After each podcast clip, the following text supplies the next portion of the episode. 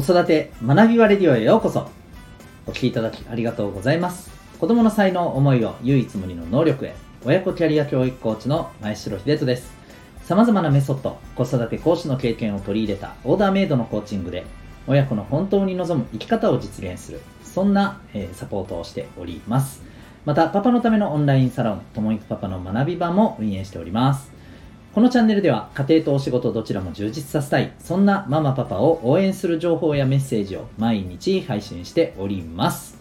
今回は第263回になりますえー、探究学習って知ってますか？というテーマでお伝えしていきたいと思います。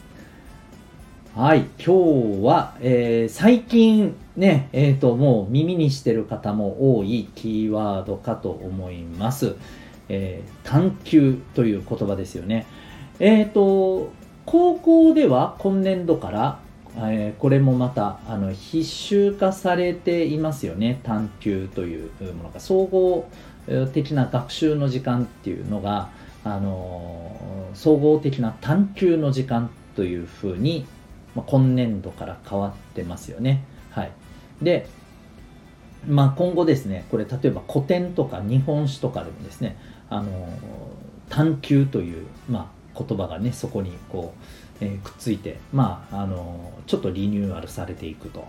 いうふうに言われています。まあ、そんなこともあって、え探究学習ということが、まあ、あの結構えー、ニュースなどでもですね取り上げられてきているのかなと教育関係の情報ではねあの結構、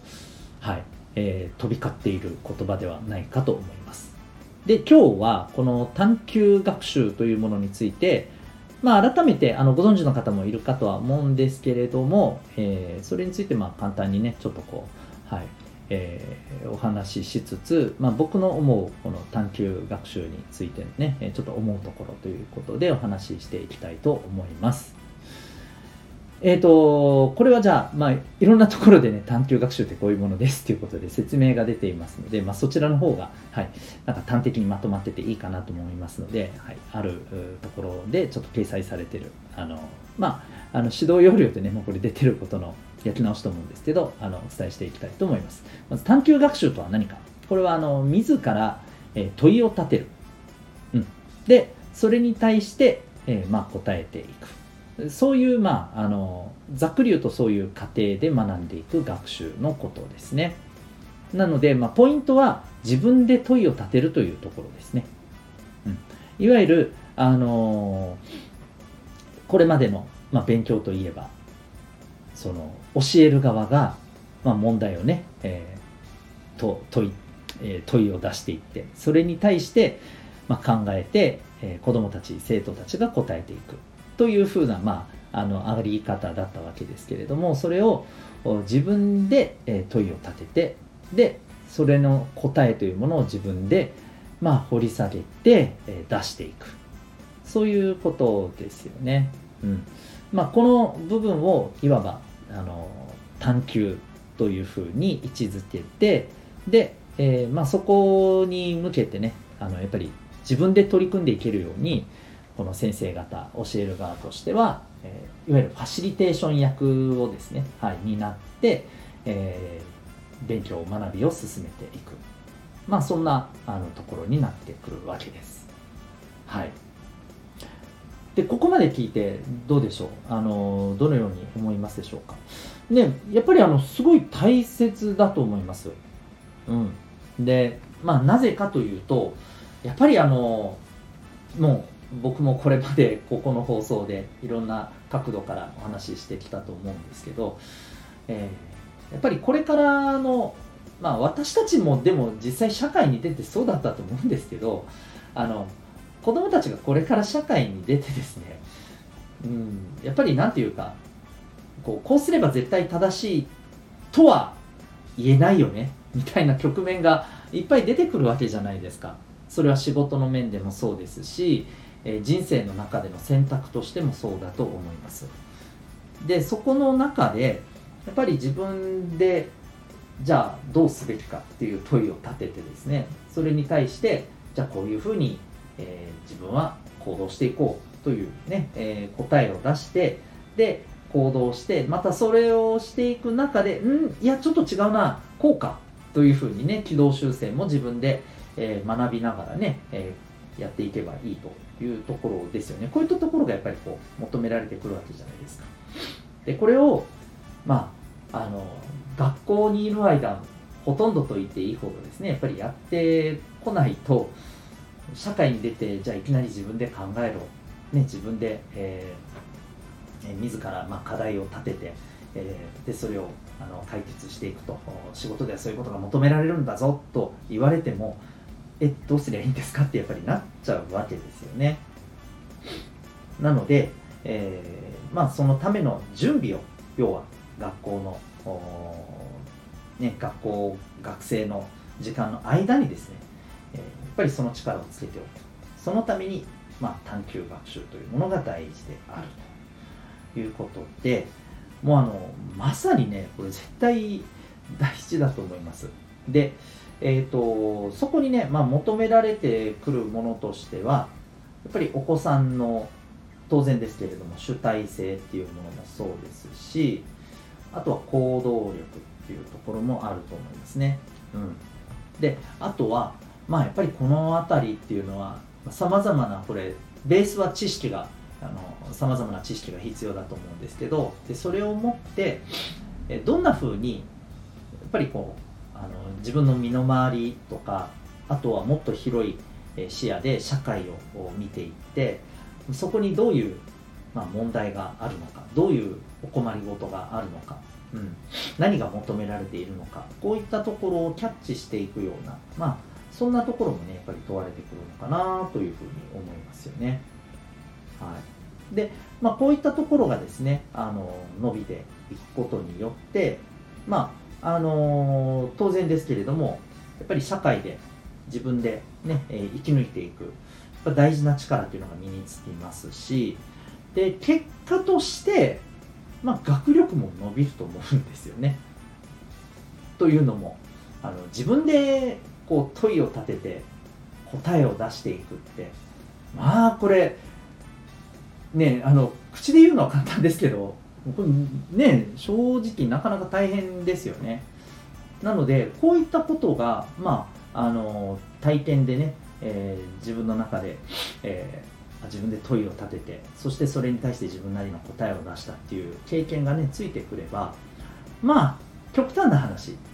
あらかじめ設定された問題を覚えてでそれをただそのまま答えればよいっていう、まあ、そういうあのいわば、えー、知識確認のようなね、えー、勉強ってだいぶ楽だなと思うと思うんです、まあ、逆に張り合いがないなと思ってしまうかもしれませんけど、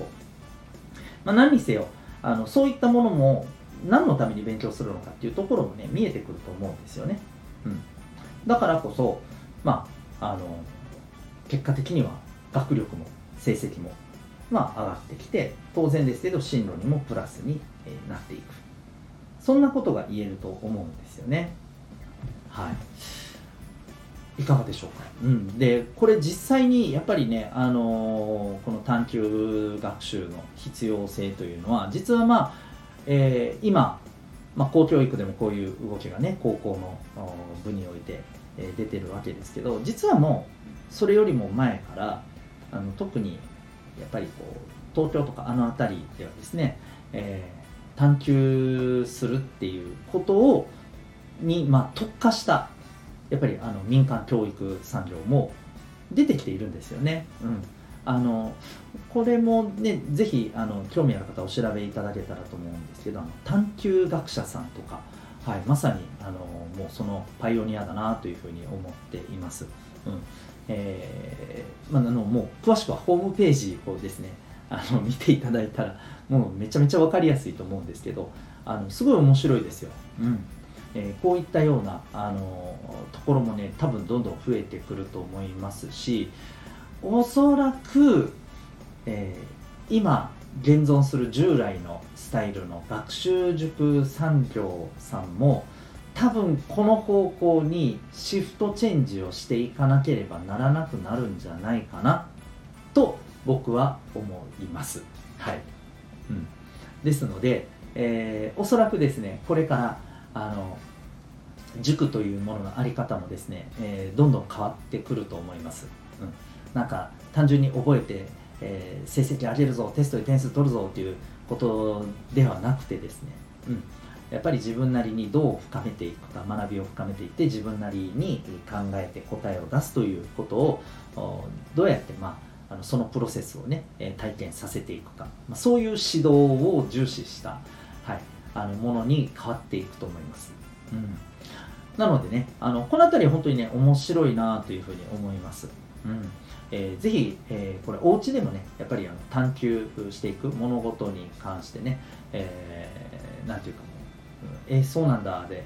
終わるんじゃなくて、なんでそうなってるんだろうっていうところをね、あの自分で問いを立てて、えー、よりちょっとこう、マニアックなね、ところまで、えー、ちょっとじゃあ掘り下げて知ってみようみたいなね、まあ、そういうねあの働きかけがあっていいんじゃないかなというふうに思います、えー、ぜひぜひ探究学習注目してみてください、うん、で、えー、ただですね僕は一方でこの探究学習っていうところがすごく今ねクローズアップされて、えー、いるところにちょっと、えー、これは相反するようですけどうーんちょっと大丈夫かなというふうに感じるところも実はあったりします。ということでこれに関してはですね明日の回で、はい、ちょっとお話ししたいなというふうに思います。というわけで今日はですね、え探究学習って知ってますかというテーマで、え、お伝えいたしました。最後にお知らせでございます。私が運営しておりますお父さんのためのオンラインサロンともいきパパの学び場というものがございます。興味がある方は、この